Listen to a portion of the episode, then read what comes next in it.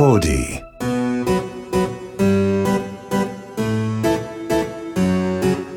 こんにちは劇作家演出家の根本修子です根本修子の秘密のオペラグラス第10回目の配信ですこの番組は演劇に関わるスタッフをゲストに意外と知らなかった仕事内容や演劇との出会いなど普段は聞けないディープなお話をこっそりお届けこれを聞けば演劇の見え方がぐっと広がるそんなオペラグラスのような番組です前回に引き続き今回もゲストは音響効果の藤森直樹さんです。お願いします。よろしくお願いします。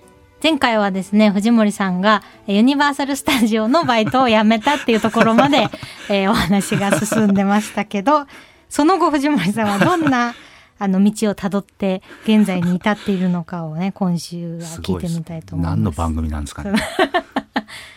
でも意外と一番今までゲストにはい。何名かお迎えしてきたんですけど、一番演劇と出会うまでに時間そうですね。かかってるかも。はい。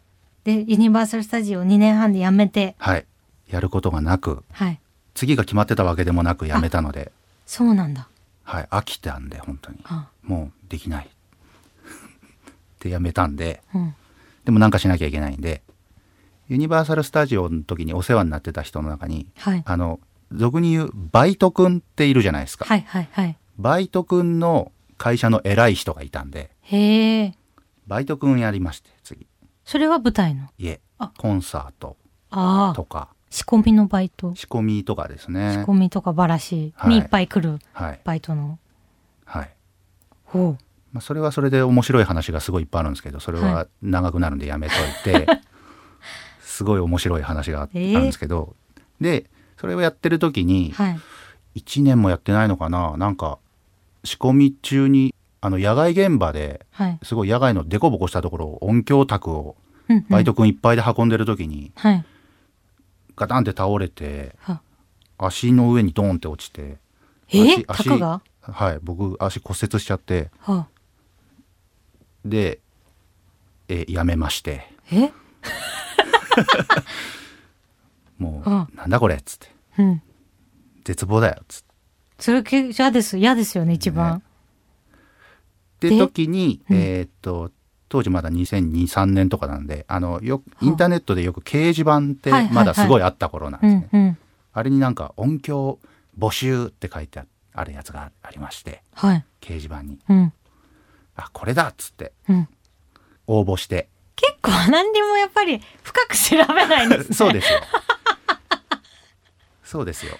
いいですね。何も考えずに応募して、うん。じゃあちょっと面接来てって言った先が、要は新幹線なんですけど、へえ。の音響の会社だったってこ新幹線はね音響何社かでやってるのであそうなんだはい、チームまあチームですよね、とそこに入った。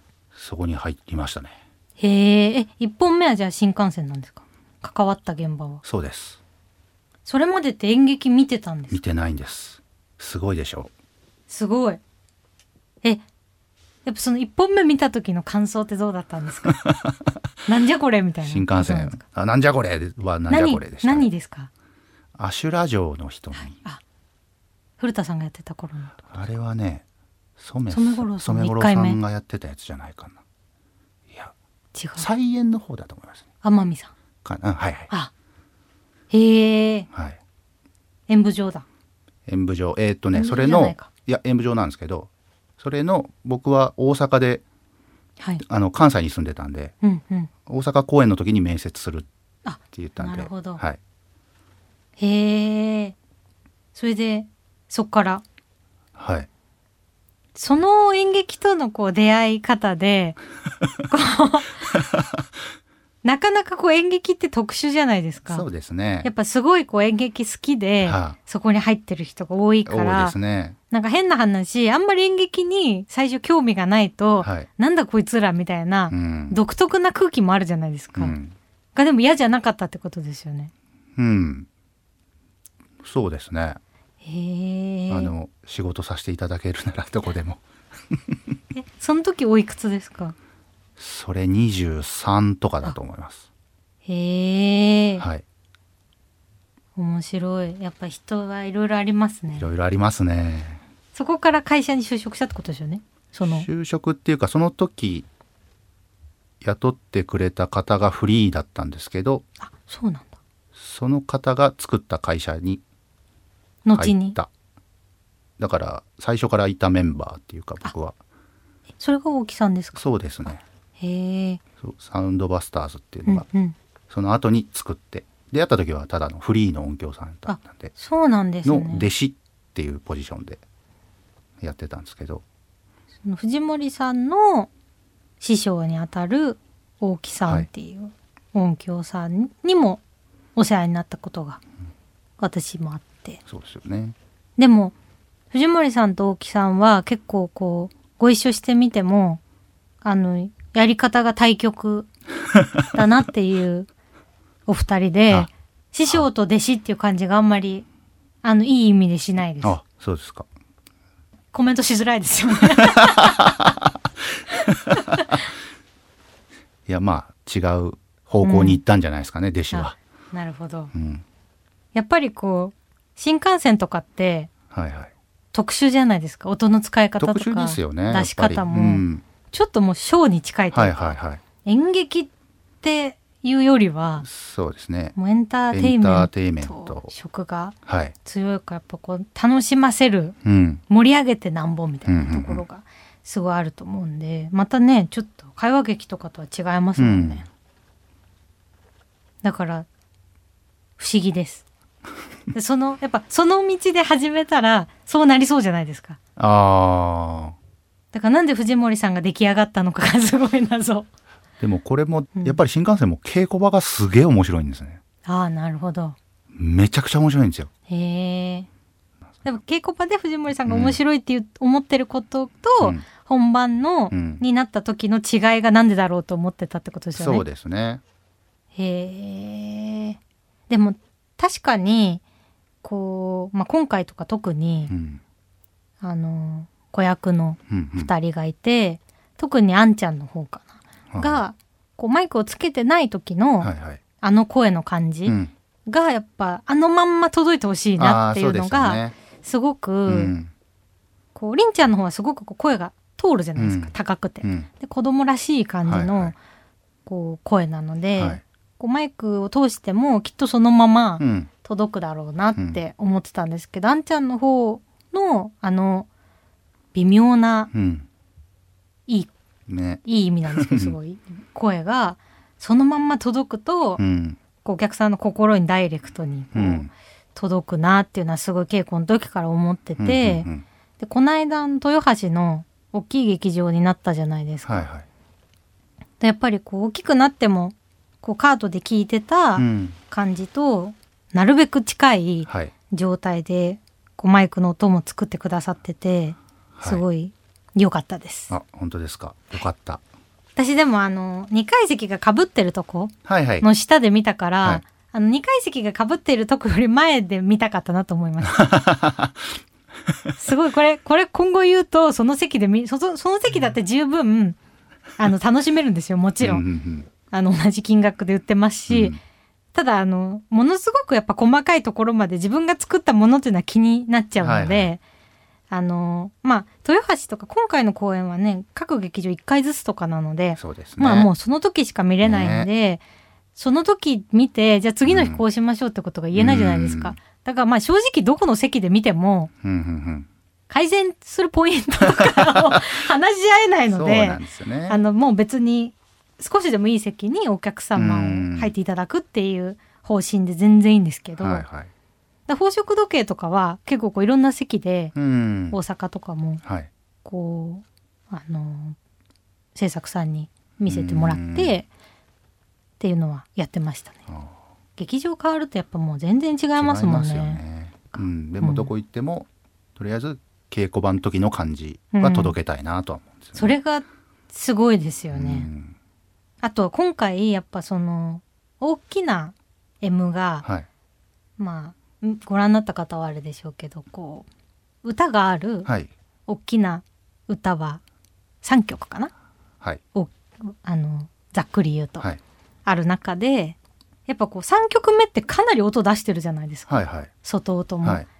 だけどやっぱ子供が大きかったって別にびっくりしてる子は客席でいなくて、うん。やっぱこうじわじわ上げてく っていうのもすごいなと思って、あれとか多分見てる人はねあんまり気づいてないと思うんですよでも1曲目より3曲目の方が大きいですよね。大きいですね。ね。あれもでもほ本当はあれあれも実は同じことしてるんですね、声と。あそうそういうことか。僕は普通の人多分あんまやんないんですけど、うんうんマイクでそれぞれの楽器の音をオンで撮ってるのにうんうんうんうん。わざとあれも稽古場で聞いてたじゃないですか。ちょっと離れたとこで我々、うん。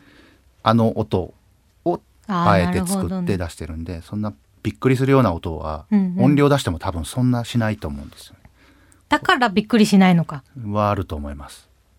もうすごくローがでかすぎて びっくりしちゃうみたいな 音楽劇にたまに遭遇したりするじゃないですか。ありますね。低音がでかすぎてびっくりみたいな。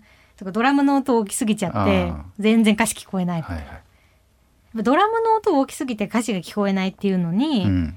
すごくこうそれが一番悩ましいなって、うん。客席で人の芝居見てて思うので、うんそこがないのがすごいですよね。藤森さんの。もちろん叩いてるフーチンさんそうね。の風神さんすごさ。フーチンさん 超すごいですよね。すごいですね。でなんか改めて今回フーチンさんにフーチンさんってめっちゃドラム上手くないですかって 言っちゃったんですけどぐらいすやばいですよね。すごいですよ、しかもこうちゃんとこう毎日うんお芝居も楽しんでそれ皆さんそうですけど、あそうですよね。バンドの皆さんもすごい楽しそうに、そうそう。うん。私後ろ姿からしか芝居見れないから、はあはあ。あんな何十回も見てたら、うん。どうしたって飽きると思うんですよ。でもこうね幕の裏でもこう笑ってたり モニターモニターで見てくれてるらしくて、感想をねみんなが教えてくれるのがえ。すごいあの幸せな現場だなと思ってます。楽しいあんな楽しいバンドねいないですよね。いないです。とか言っちゃうとあれですけど なかなか演ー劇では。なかなかいないんでしょうね。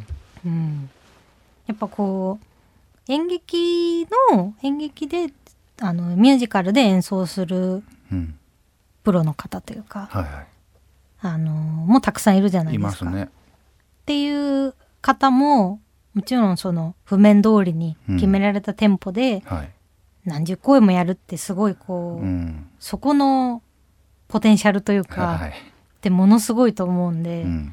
そこに対するリスペクトはめちゃくちゃあるんですけどでもこう自分が音楽劇やるんだったら普段演劇にあまりこういないバンドの方とかミュージシャンの人をこう呼んできて一緒にやる方が今の私が作るものだったら面白いのかなって思ってるんでそうですね。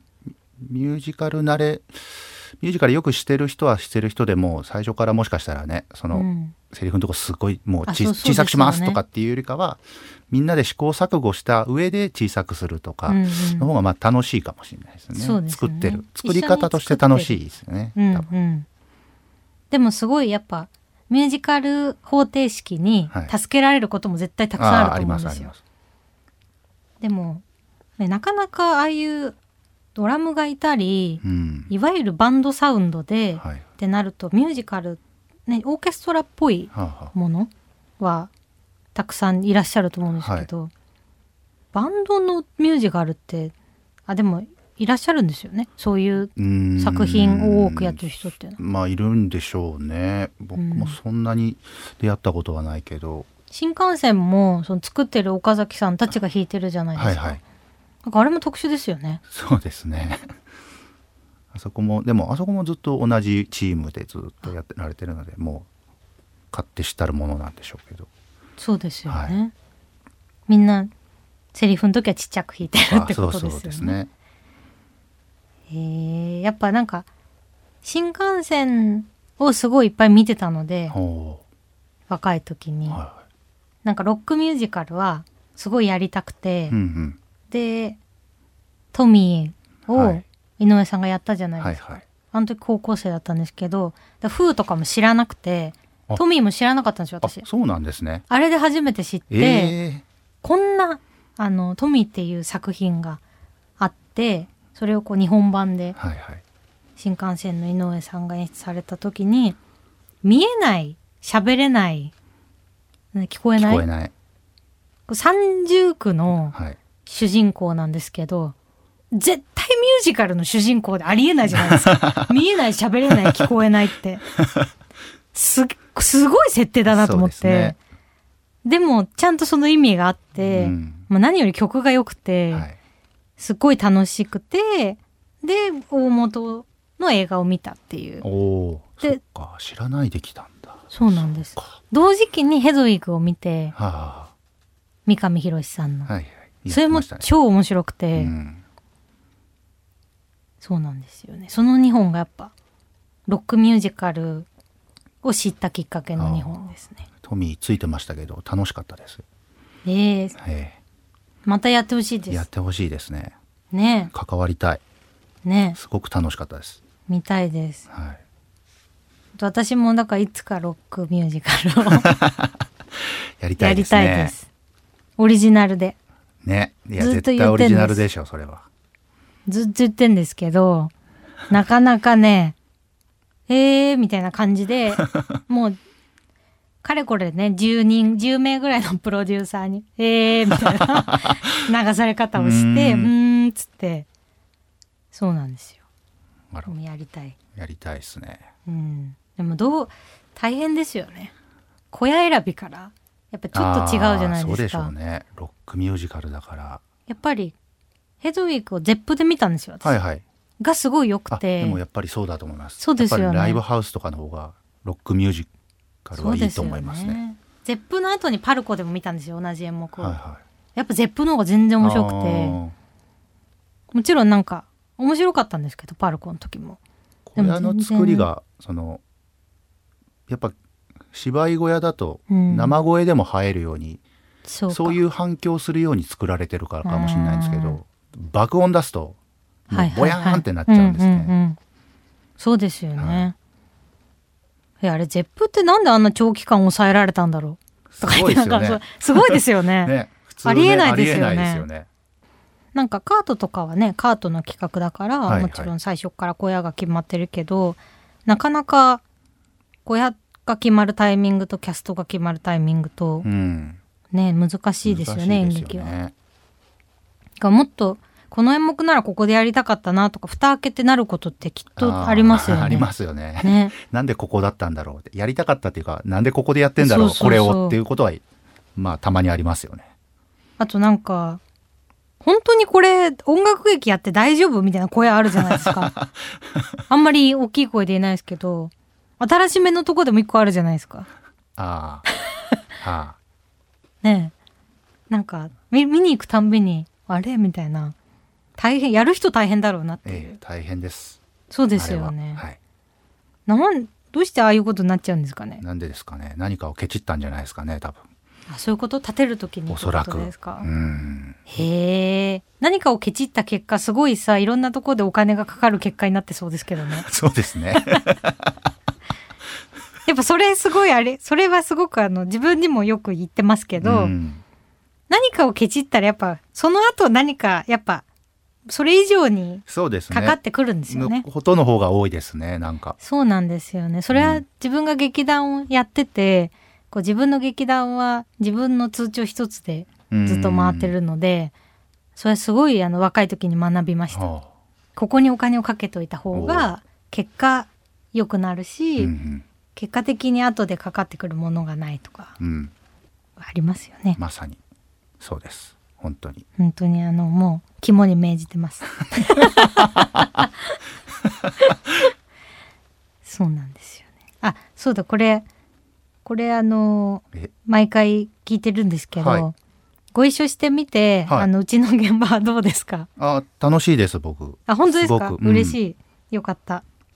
なんかね、やりがいがあるっつうのもおかしいですけど、うん。すごく考えることがいっぱいあって楽しいですね。嬉しいです。うん。今年の2作はまた全然違うじゃないですか。はい。まあ違ったね楽しさといううか、ん。があると思うんですけど、こう大変なポイントっていうのはどのあたりなんですか？大変っていうかこうここを悩む。とくるみ割りに関して言うと、うん。メインとなる演奏者が舞台中を動き回るので、あ確かに。それが共通してるんだ。はい。それの返しモニタはい。ーが、まあ、結果別に大丈夫なんですけど、うん。やっぱ最初すごく考えましたね。どっちも。大丈夫かなねっていう。確かにどっちもイヤモニを入れてないんですよ。そうですね。あのー宝飾時計だと磯部さん、はい。バイオリンの磯部さんが役者と同じように舞台上動いて、はい。くるみ割りはアコーディオンの小春さんが。はい。であのーイヤモニ入れますかっていう話両方出てますもんね。そうですね。でも嫌ですっていう。はい。演奏者も私も 嫌です僕も嫌なんです。みんな嫌ですって言って なしに。はい。なってやっぱイヤモニを入れるとねその人にだけ聞こえる声が生じゃなくなるじゃないですか。そうなんですよなんか距離感がおかしくなるんですよね。芝居の。イヤモニあの人入れてるなっていう感じになっちゃうじゃないですか。なんかねただ演奏してるだけの人なうんうんらそれでもいいのかもしれないけど、磯部さんも小春さんもすごくその芝居、ね。セリフのようにうん弾いてくれたりとかするので、そうなってくるとねちょっとイヤモニだとちょっと違うことになるのかなっていう、確かに。毎日決められたことをね、決められたタイミングで絶対やるっていうのだったらそうですね。いいのかもしれないですけどね、はいあ確かにそうですね。お二人ともあのー特にお二人とも弾き姿が好きなんですよ。あやっぱこの楽器がすごく上手い方っていうのは、あうんうん。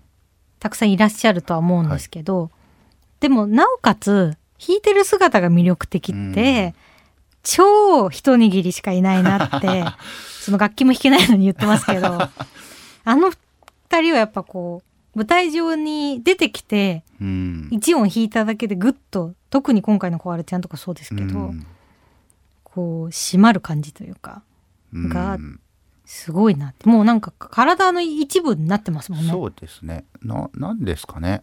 まあもちろんみんなその楽器をややるきっかけは弾きたいからとか、うんでそこまで上手くなったからには好きなんでしょうけど、うんうんまあみんな好きっていうのはあるけどうんうん小春さんとかはなんかその好きがすごい体からそうそうですよね。にじみ出すぎてて、うん、この人アコーディオンほんと好きなんだなっていう感じが見えますよね、すごいことですよね。すごいですよねそのうちってアコーディオン本体みたいに見えてくんじゃないかなって時ありますよね。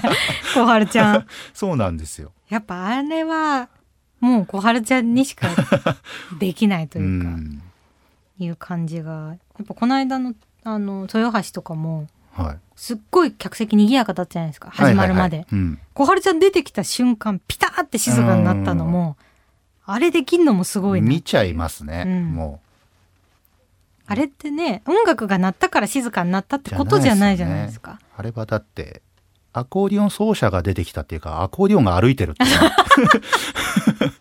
そうそうですよねあれ楽。器歩いてんぞっていうような、アコーディオン歩いて出てきた。でも本当にそうですよね。うんすごい。やっぱ、もうそこは、すごい。すごい毎回見てすごいなと思います。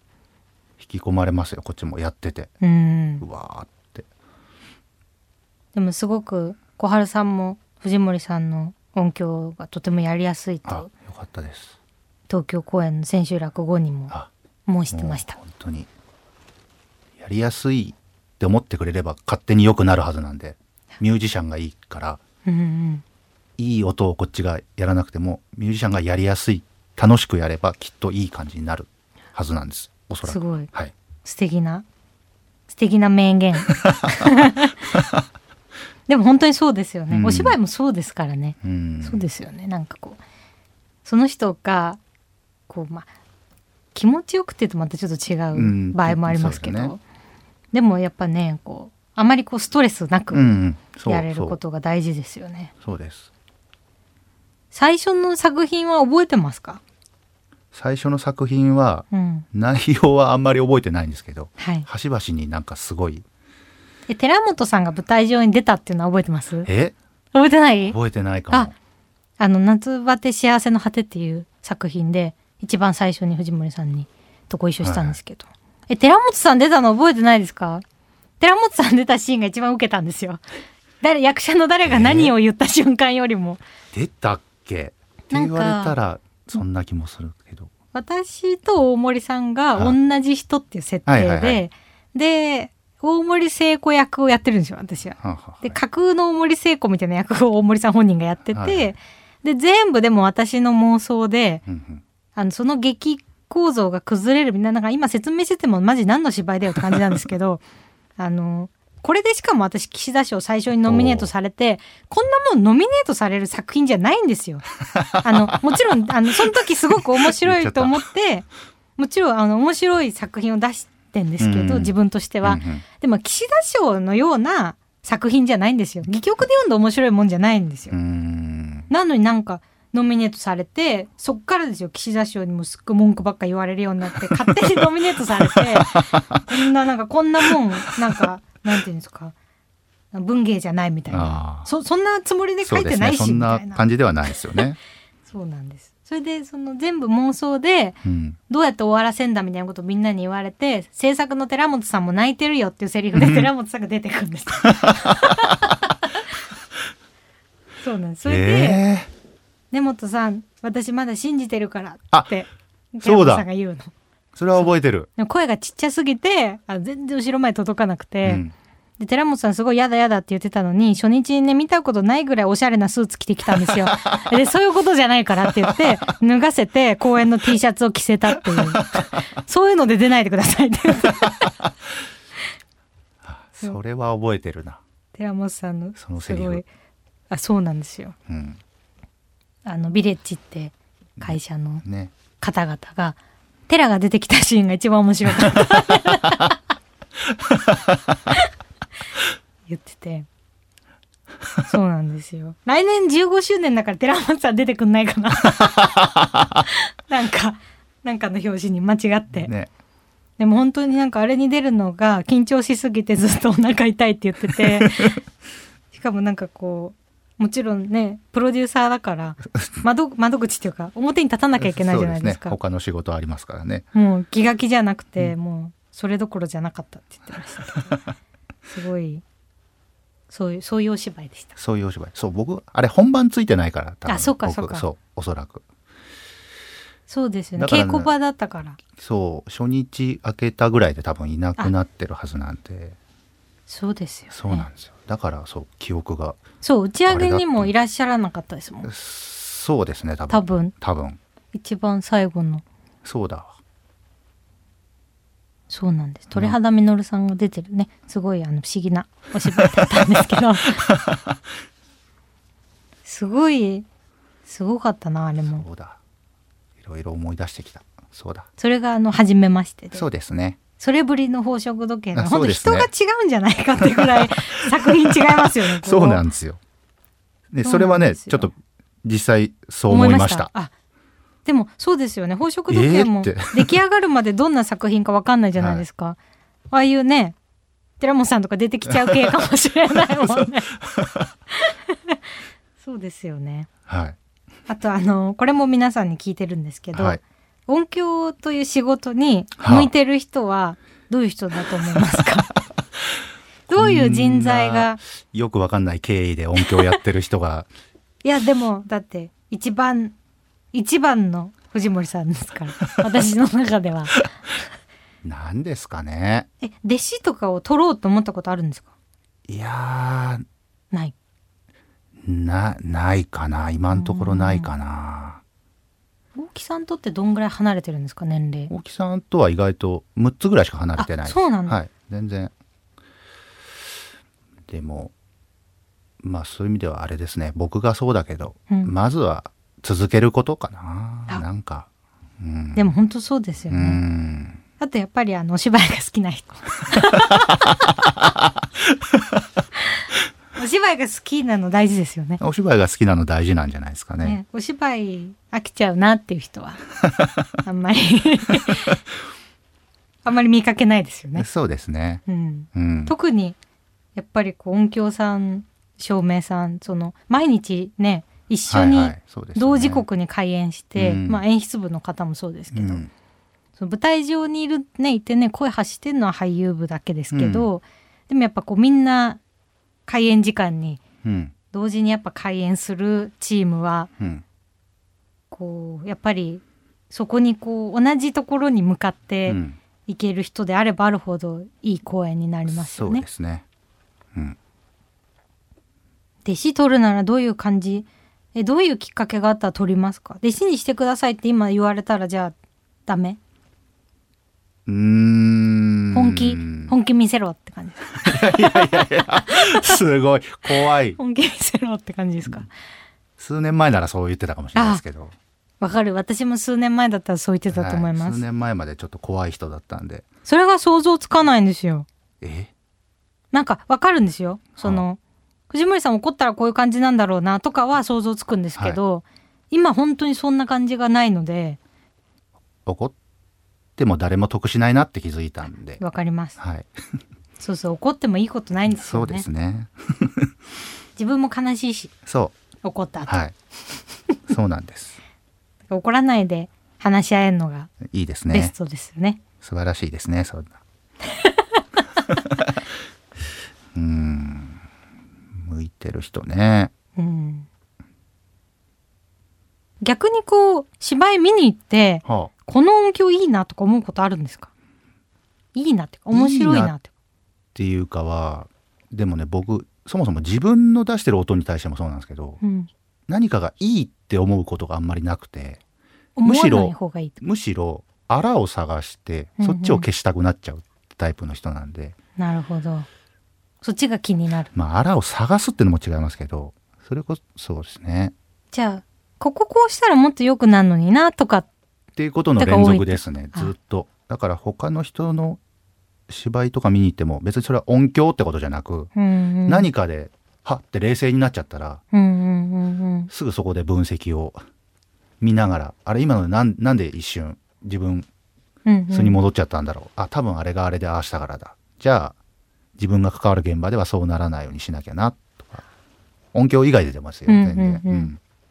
でもそうですね。自分に置き換えてもでもなんか年に12回だけは全く何にも考えずに超面白かったんだけどみたいなは作品あるんですよやっぱり、はい。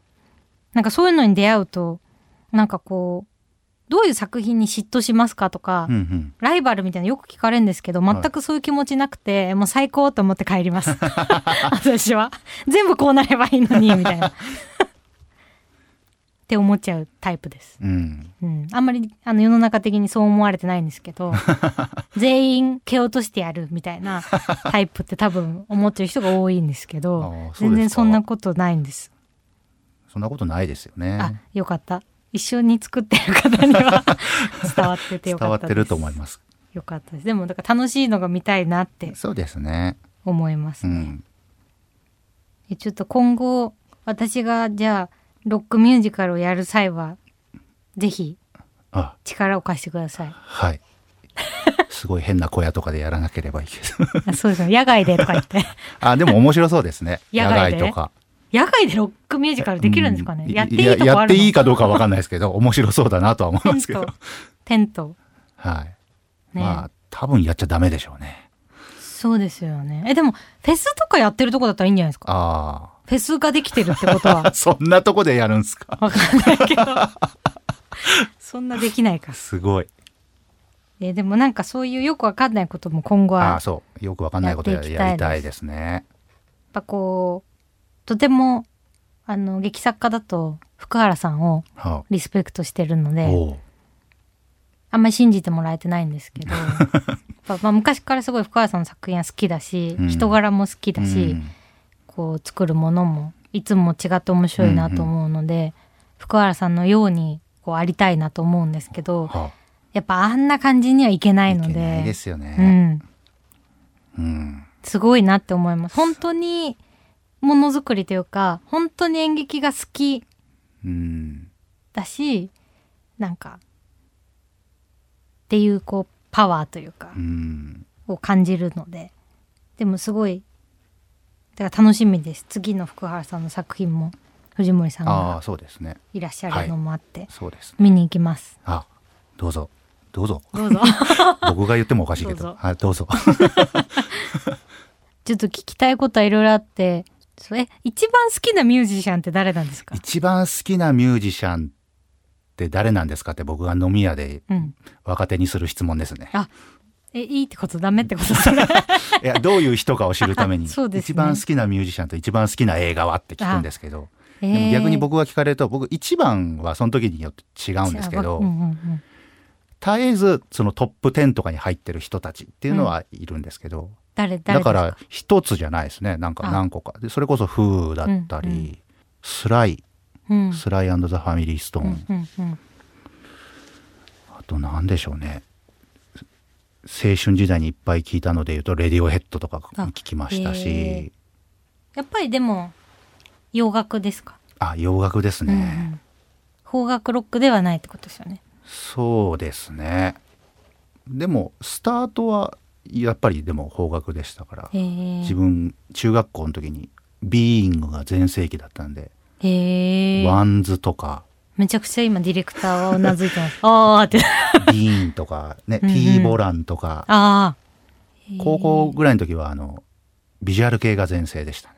へえうん、でもなんかやっぱり演劇の、えっと、40代50代の演劇関係者の男性は、バンドが好きですよね。そうですね。ね。今の多分演劇人とちょっと違いますよね。な音楽好きな音楽の方向性とか。うんね。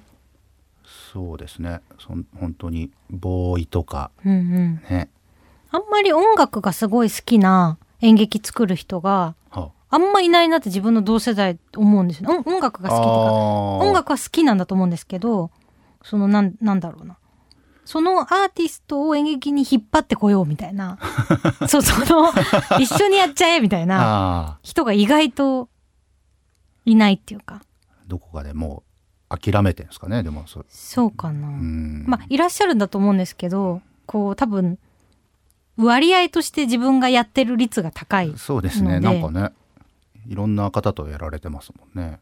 しかも最近1ヶ月ぐらい前に知ったんですけど、は特にその音楽劇をよく一緒に作ってるのがチャランポランタンと清志隆人さんなんですけど、はいはい。あの全員デビュー年が一緒だったっていう。来年全員15周年なんですよ。それすごいなと思って。そんなとこ狙ってお声掛けしてたわけじゃないのに。そうなんですよ。チャランポランタンとはずいぶん前から知り合いで10周年もあったはずなのになんで誰も気づかなかったんだっていう。お互いの10周年に必死で他人の10周年に気づいてなかったっていうことだったんですけどそうなんです。だからすごい同世代でそういうこう演劇にも興味うをん。持ってくださってる音楽家の方が近くにいてすごい良かったなとよかった。思います。え好きな映画は何なんですか？ちな好みにきな映画ですか？これはかなりずっとトップ3に入ってるやつが。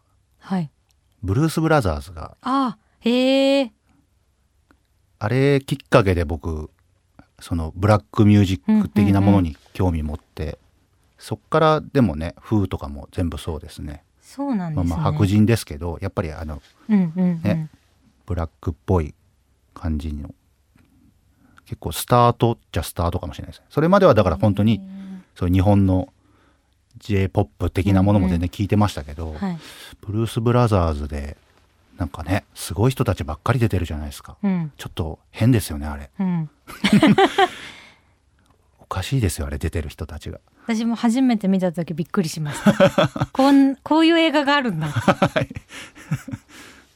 すごいでもいいすごい作品ですよすねごいですね。うん、えー私はあの全然逆にだからミュージカルからアーティストを知ってうんうん。その人の曲を聴くみたいなことが多いので、はいはあのー結構こう人と逆というかいもともとすごい音楽に全然詳しいわけじゃなくて今でもさほどそのアーティストには詳しくないと思うんですけど、その風もトミーから知りましたあーそうしですね。そうですね。なんかいろんなアーティストがうん。そうですね。うん。あのシンディ・ローパーが好きなんですけどああいいですね。シンディ・ローパーも2曲ぐらいしか知らなかったんですけど、うん。ミュージカルをキンキーブーツ見て、こんな全部シンディ・ローパーが作ってんだっていう 衝撃的な。あれも全部いい曲だなと思って。シンディ・ローパーはいいですよ。いいですよね。僕世代だとグーニーズですけど。うんうん。うん確かに。40代の方はうん。そうですよね、はい。えー、ちょっとまたあのさっきのコンサートのねあのバイトされてた時の話も ぜひどこかであのお聞きしたいので、えぜひまたまた来てくださいあ気が向いたら。はいまた気が向いたら。はい、きっとずっとこの調子でねこの番組は やめろって言われない限りやってると思うんで。ぜひ。えそしてくるみ割り人形外伝は残すところあと1公演らしいです。えあはい。北九州。北九州。寂しい。寂しいですね。楽しい作品だから。ねえ。うん。またいつかやりたいので。はいよろしくお願いしいやよろますしくお願いします。今回も前回に引き続きゲストは音響効果の藤森直樹さんでした。2回にわたってありがとうございました。ありがとうございました。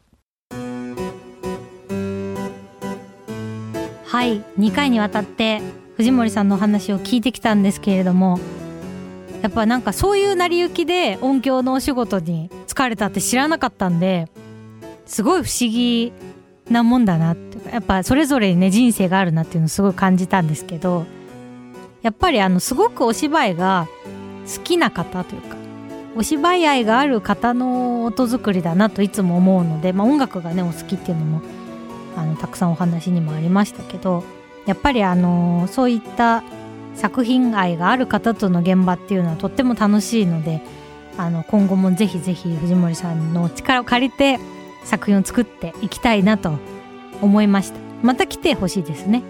どっかでね。そして、えーカートキッズプログラムくるみ割り人形外伝が残すところあと1公演となりました。音響はもちろん藤森さんです。えー福岡県北九州公演北九州芸術劇場中劇場で9月の10日日曜日の14時2時の開演で大千秋楽を迎えます。